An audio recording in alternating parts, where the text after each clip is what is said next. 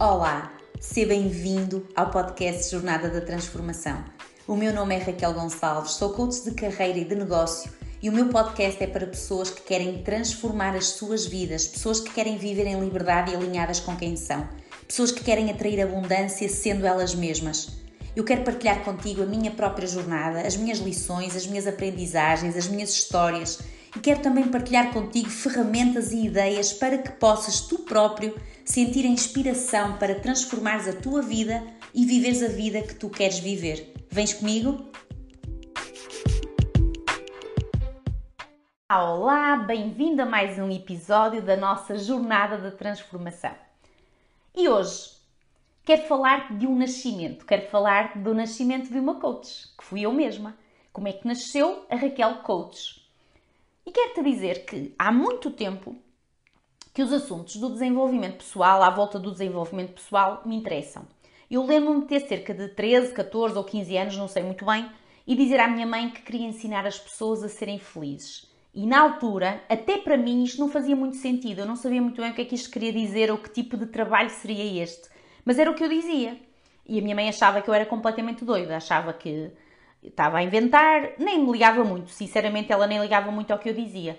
Mas nesse ano, lembro-me dela me ter oferecido um livro sobre a amizade. Se calhar foi o que a minha mãe achou mais parecido com ensinar os outros a serem felizes, talvez pensar sobre os amigos. E lembro-me na altura dela me dizer que os amigos nos ajudam a sermos mais felizes, e acho que a intenção dela era abafar, era calar um bocadinho as minhas ideias. Não resultou. Eu sempre li muito sobre desenvolvimento pessoal, mas durante muitos anos tudo o que eu li nunca foi, eu nunca olhei para isto como uma forma, como uma saída profissional, como uma forma de trabalho. Eu lia como um interesse.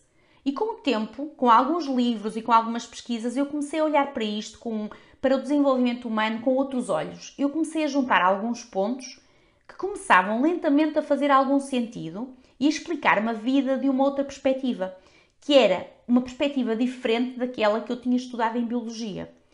E como tu sabes, biologia é o estudo da vida. E é engraçado quando eu penso nisso, quando eu olho para trás, parece-me tão lógico que eu tenha estudado biologia, mas há ali qualquer coisa que estava em falta na biologia, no estudo da vida que nós estudamos em biologia. E o desenvolvimento pessoal trouxe-me uma outra vertente do estudo da vida, que é tão importante e tão esquecida trouxe-me outras partes da vida que são além das células, dos tecidos, dos órgãos, dos ecossistemas. Tudo isso é importantíssimo, eu não digo que não seja, é importantíssimo, mas faltava a outra parte, a parte das emoções, da mente, do crescimento espiritual. Então, aquilo que eu comecei a perceber é que há muitos outros pontos soltos que podemos juntar à parte mais eh, visível, à parte das células, da, das pesquisas, das investigações. Então pesquisei, procurei, fui em busca de coisas estranhas que pareciam não ter sentido, principalmente para alguém que estava habituado a querer provas científicas, e nessa altura acho que posso dizer que se abriu um mundo novo para mim. Mas esse mundo novo foi sempre um mundo paralelo, porque a minha vida continuava a correr normalmente e eu digo que era um mundo paralelo, porque tudo o que eu lia era quase como um, era um interesse, era um hobby, nunca olhei para isto como algo que eu pudesse integrar na minha vida profissional.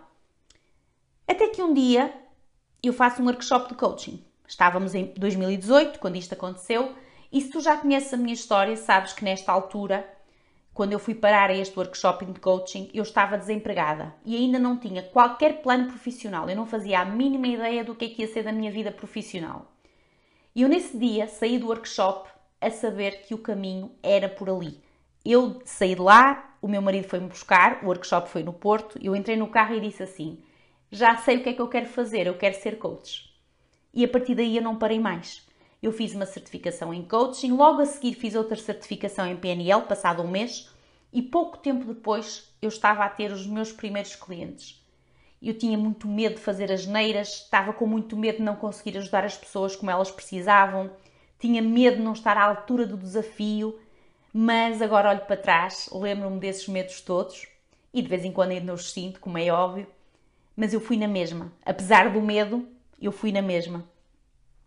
Eu queria muito ajudar as pessoas a descobrir e a transformar as suas vidas. Eu queria ajudar pessoas a alcançar objetivos. E numa fase inicial eu tinha tanto medo de não estar à altura que eu estudava tudo ao pormenor, porque eu tinha medo de falhar. E então preparava-me o melhor que eu sabia. E os meus clientes sempre me ensinaram muito e continuam a ensinar até hoje. Isto parece um clichê, mas é mesmo verdade, porque o coaching trouxe-me algo muito importante que é a relativização. Eu aprendi a ouvir as histórias dos outros e a conseguir relativizar de uma forma muito mais fácil de perceber que todos nós temos as nossas histórias, temos as nossas vidas e tudo é uma questão de perspectiva. As histórias dos meus clientes e tudo o que nós trabalhamos em processo de coaching ajudaram muito a crescer enquanto profissional. Cada pessoa é um mundo e eu tentava preparar-me o melhor que eu sabia para cada novo mundo que me aparecia. E no início posso dizer que isto era muito difícil, porque eu queria estar preparada para tudo e isso não é possível. Quando nós lidamos com pessoas, estamos a falar de pessoas e não de robôs, como são pessoas, não há previsões nem estatísticas que estejam sempre certas. Então, numa fase inicial, eu percebi que uma grande parte da minha aprendizagem tinha que estar no desenvolvimento da minha capacidade de ouvir e de me adaptar a cada uma das pessoas que contava comigo. E durante muito tempo eu não tive a certeza de que estava a fazer um bom trabalho. Isso ajudou-me. Qual foi o lado positivo disto, de eu não ter a certeza que o meu trabalho estava a ser bem feito? é que eu estudava mais e mais e mais porque a minha incerteza levava-me a preparar-me cada vez melhor.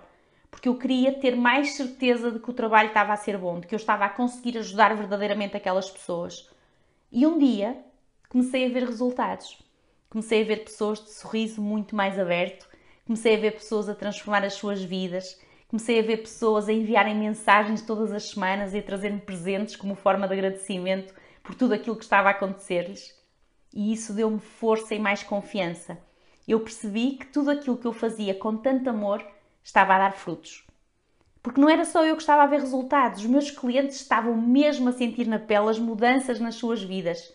E para isso eu não consigo arranjar palavras que descrevam aquilo que eu sinto e aquilo que eu sentia ou que eu sinto todas as vezes que isso acontece. Isso é uma das partes mais bonitas do meu trabalho. É eu ver os sorrisos na cara das pessoas quando as coisas acontecem. E tudo isto trouxe consequências.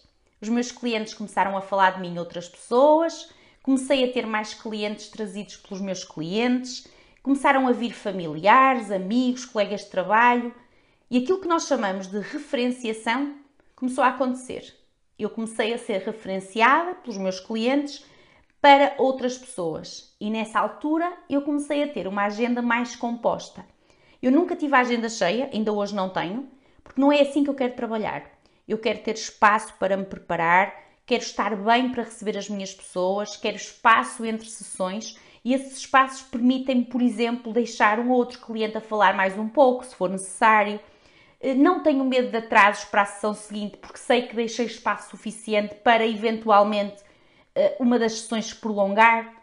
Eu quero ter espaço para imprevistos e quero ter espaço, por exemplo, para um café fora de horas, se me apetecer e, portanto, a minha agenda nunca está lotada. E é isso que eu ensino, entretanto, com o tempo, e, e irei falar num outro episódio com mais pormenores sobre isto. Eu comecei a fazer mentoria, tenho um grupo de mentoria para coaches, e isto é um dos pontos também que eu falo com, com os meus mentorados, que é a importância de nós gerirmos bem o nosso tempo e a nossa agenda. E o nosso sucesso não pode ser medido por uma agenda cheia. O nosso sucesso tem que ser medido por aquilo que nós entendermos que é o nosso sucesso. E no meu caso, eu não quero agenda cheia, eu quero uma agenda uh, à minha medida, com os tempos necessários para eu sentir que estou a fazer um bom trabalho e que estou a viver uma vida como eu quero viver.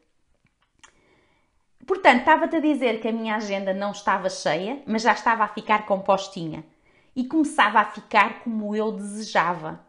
E desta fase inicial da minha experiência enquanto coach, eu quero deixar-te um ponto que me marcou e me fez valorizar ainda mais dois valores que para mim são fundamentais: a autenticidade e a liberdade. São valores que eu defendo muito e que passei a defender ainda mais quando comecei a fazer coaching. E que, que ponto é este que eu te quero aqui deixar como forma de reflexão? Eu percebi, quando comecei a fazer coaching, e isto acontece até hoje, eu percebi que a maioria das pessoas não tem liberdade. A maioria das pessoas vive completamente condicionada pelo que os outros vão pensar, dizer ou julgar. Eu percebi que as pessoas escondem muito do que são com medo do julgamento dos outros. E por causa disso constroem vidas infelizes e completamente condicionadas pela opinião dos outros. E então, se eu já defendi a autenticidade e a liberdade como valores fundamentais, passei a defender estes valores com mais força ainda. E percebi que ajudar as pessoas a resgatar a sua própria voz, a sua opinião, a sua verdade, era também uma grande parte do meu trabalho. Porque acredito que enquanto não estivermos a viver de acordo com o que somos e acreditamos, não somos livres. E se nós não formos livres, como é que havemos de tomar as melhores decisões para nós, se não as, as tomamos em liberdade? Já pensaste nisso? Eu gostava que tu pensasses nisto. Eu gostava que pensasses no quanto o julgamento dos outros te afeta. Quanto é que tu te deixas afetar pela opinião dos outros? Quanto é que tu deixas que condicionem, que os outros condicionem a tua vida e as tuas escolhas? Se quiseres ser livre, tens que pensar nisto. Tens que pensar quanta liberdade dás aos outros para decidir por ti. E mais uma vez, obrigada por estares desse lado, obrigada por continuares aí. Se algum dia te fizer sentido uma conversa comigo, lembra-te que podemos combinar essa conversa sem qualquer compromisso. Um beijinho e até breve!